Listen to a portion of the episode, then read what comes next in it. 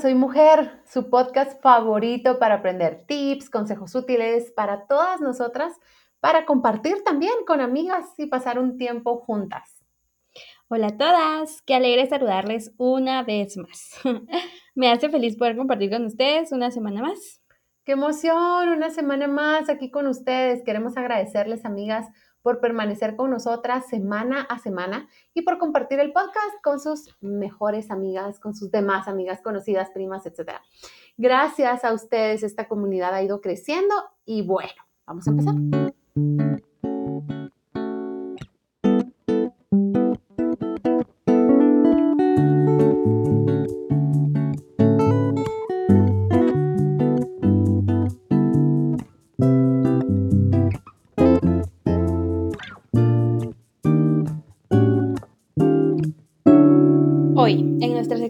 Para mujeres precavidas te traemos un tema súper interesante.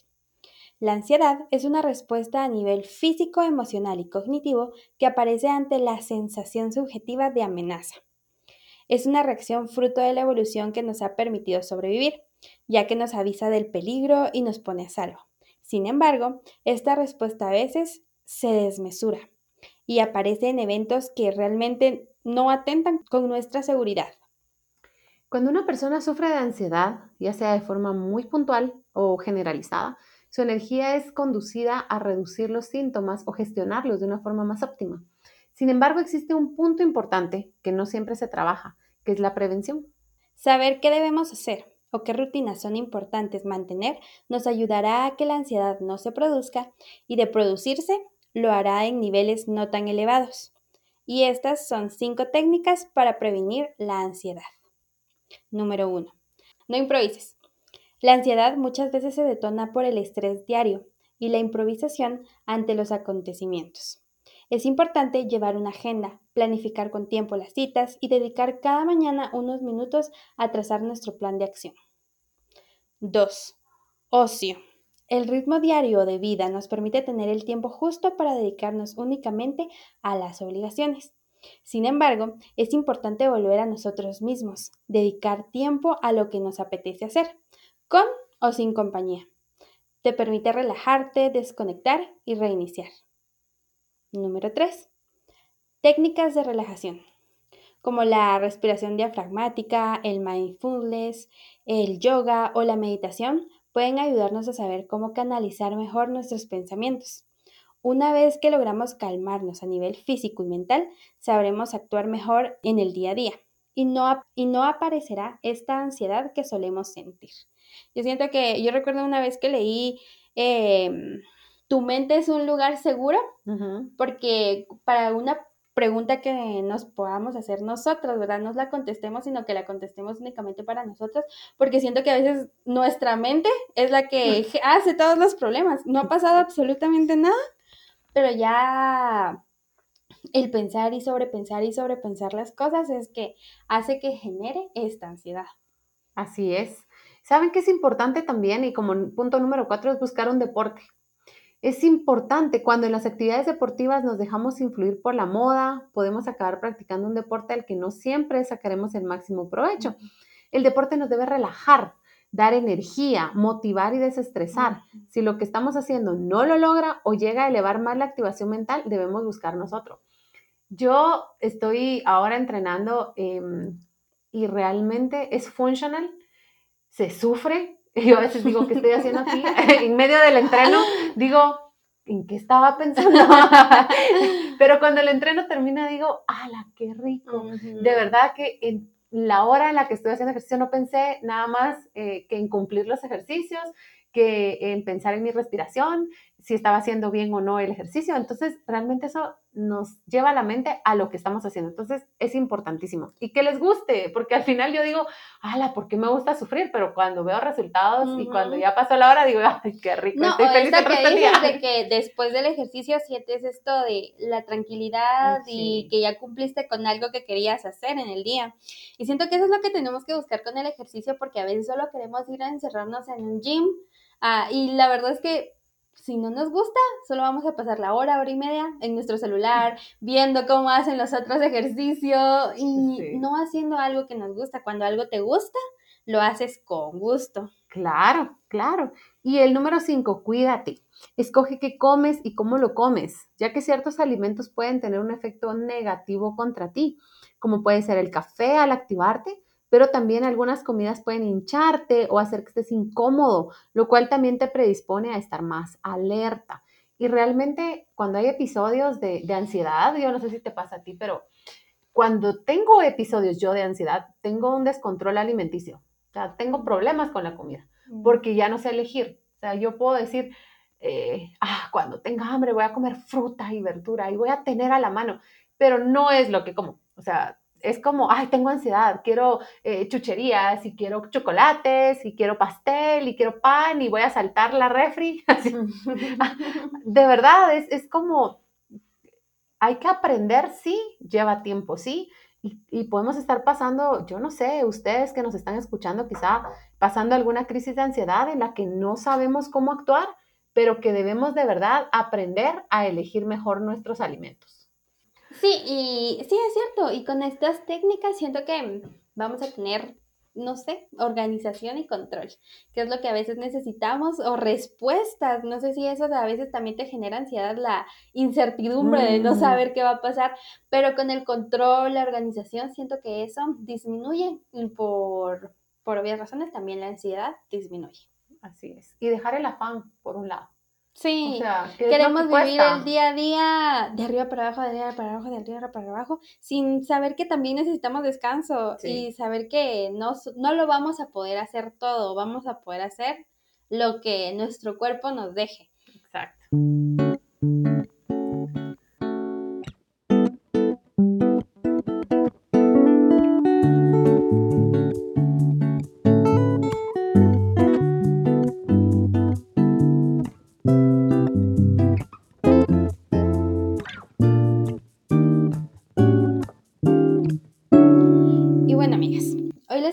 Segmento increíble que creo que si han leído nuestra edición digital, ya han leído por ahí mm, notas que Anita de García de Cupo nos ha escrito y que la verdad siento que al leerlas me he identificado un poquito con los tips que ella nos da. Así que a continuación traemos una cápsula con ella. Hola a todas, siempre es un gusto poder acercarme a ustedes y en esta ocasión a través de este podcast y con un tema que me apasiona y el cual son los accesorios. La verdad es que trabajo desde hace 10 años con accesorios y muchas veces al ver la variedad, aparte de que se me antojan los diseños, tendencias y colores, em, es posible que a veces me pierda y nos perdamos, no solo a mí me pasa, creo yo, a ustedes también, nos perdamos en el encanto de esos accesorios tan lindos y que uno dice, bueno, este color está precioso, este estilo y todo, pero hoy quiero compartirte algunas recomendaciones para que tú puedas tomar en cuenta y así elegir los accesorios de la mejor forma, con el fin de que te puedas enfocar y puedas en sí lograr una inversión y no solamente un gasto y puedas aprovechar esos accesorios de la mejor forma. Obviamente siempre van a salir tendencias nuevas, siempre van a haber eh, nuevos estilos, entonces eh, puede que vayamos comprando y, adquiriendo nuevos, pero para que tú puedas enfocarte y qué es lo mejor que te queda. El día de hoy voy a iniciar con los collares para que podamos ver qué collares nos quedan mejor según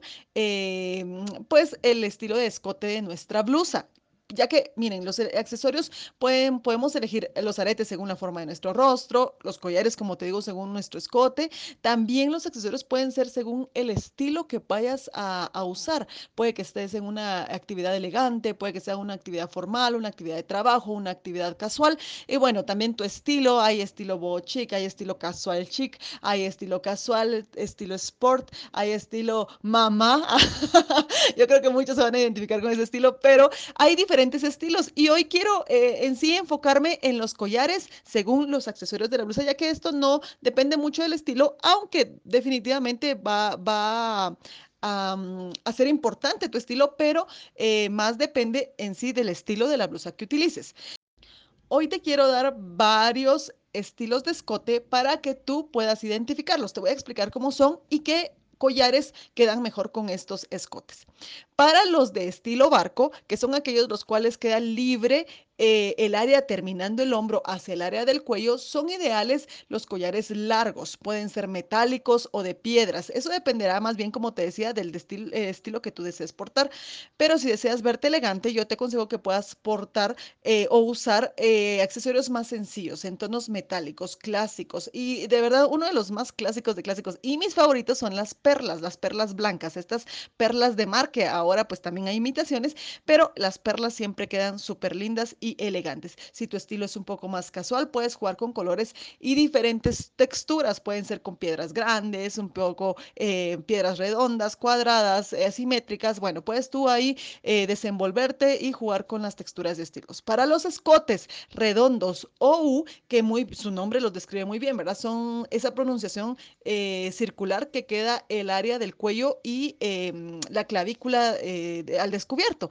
Para estos son ideales los collares grandes, metálicos o con piedras que por el área descubierta te da el permiso de cubrir ese espacio y pues el escote por ser redondo, tiene una nobleza muy linda y puedes tú tener eh, versatilidad al poder usar diferentes estilos de collares. Así que este escote pues es muy noble y puedes usar diferentes estilos de collares siempre y cuando pues sean cubriendo el área.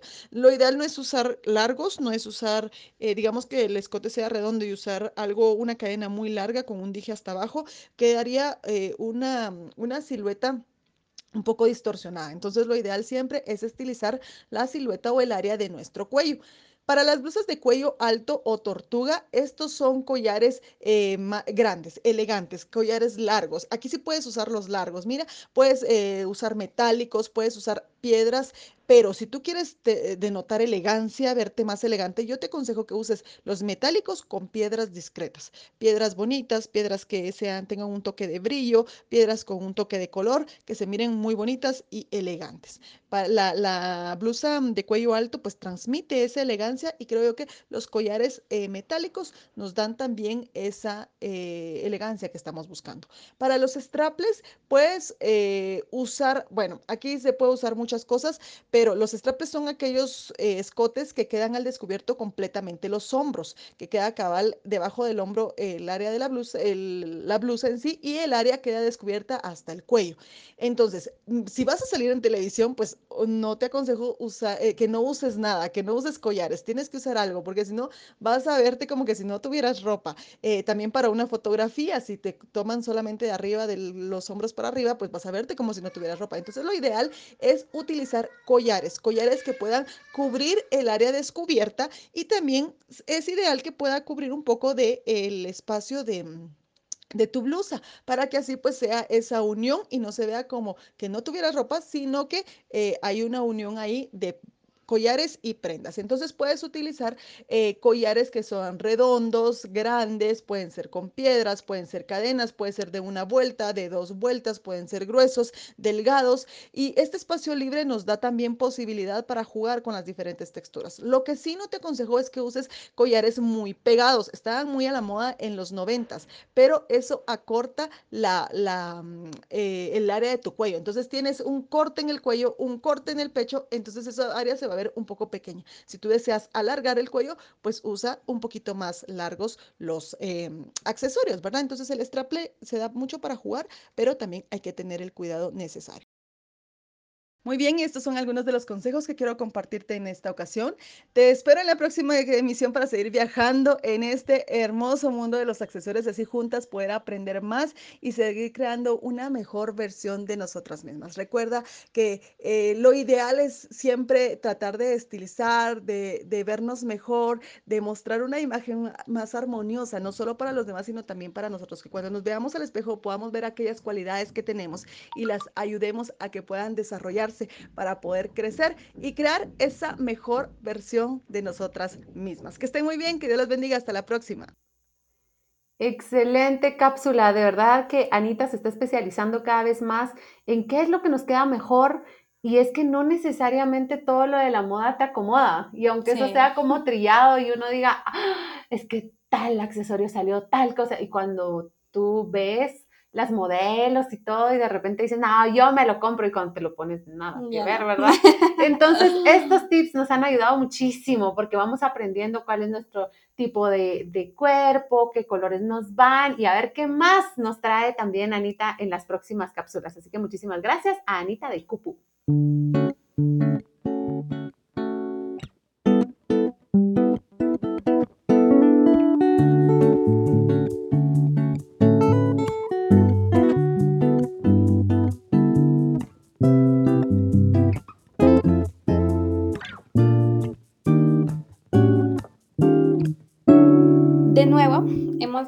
Al final ya de este episodio.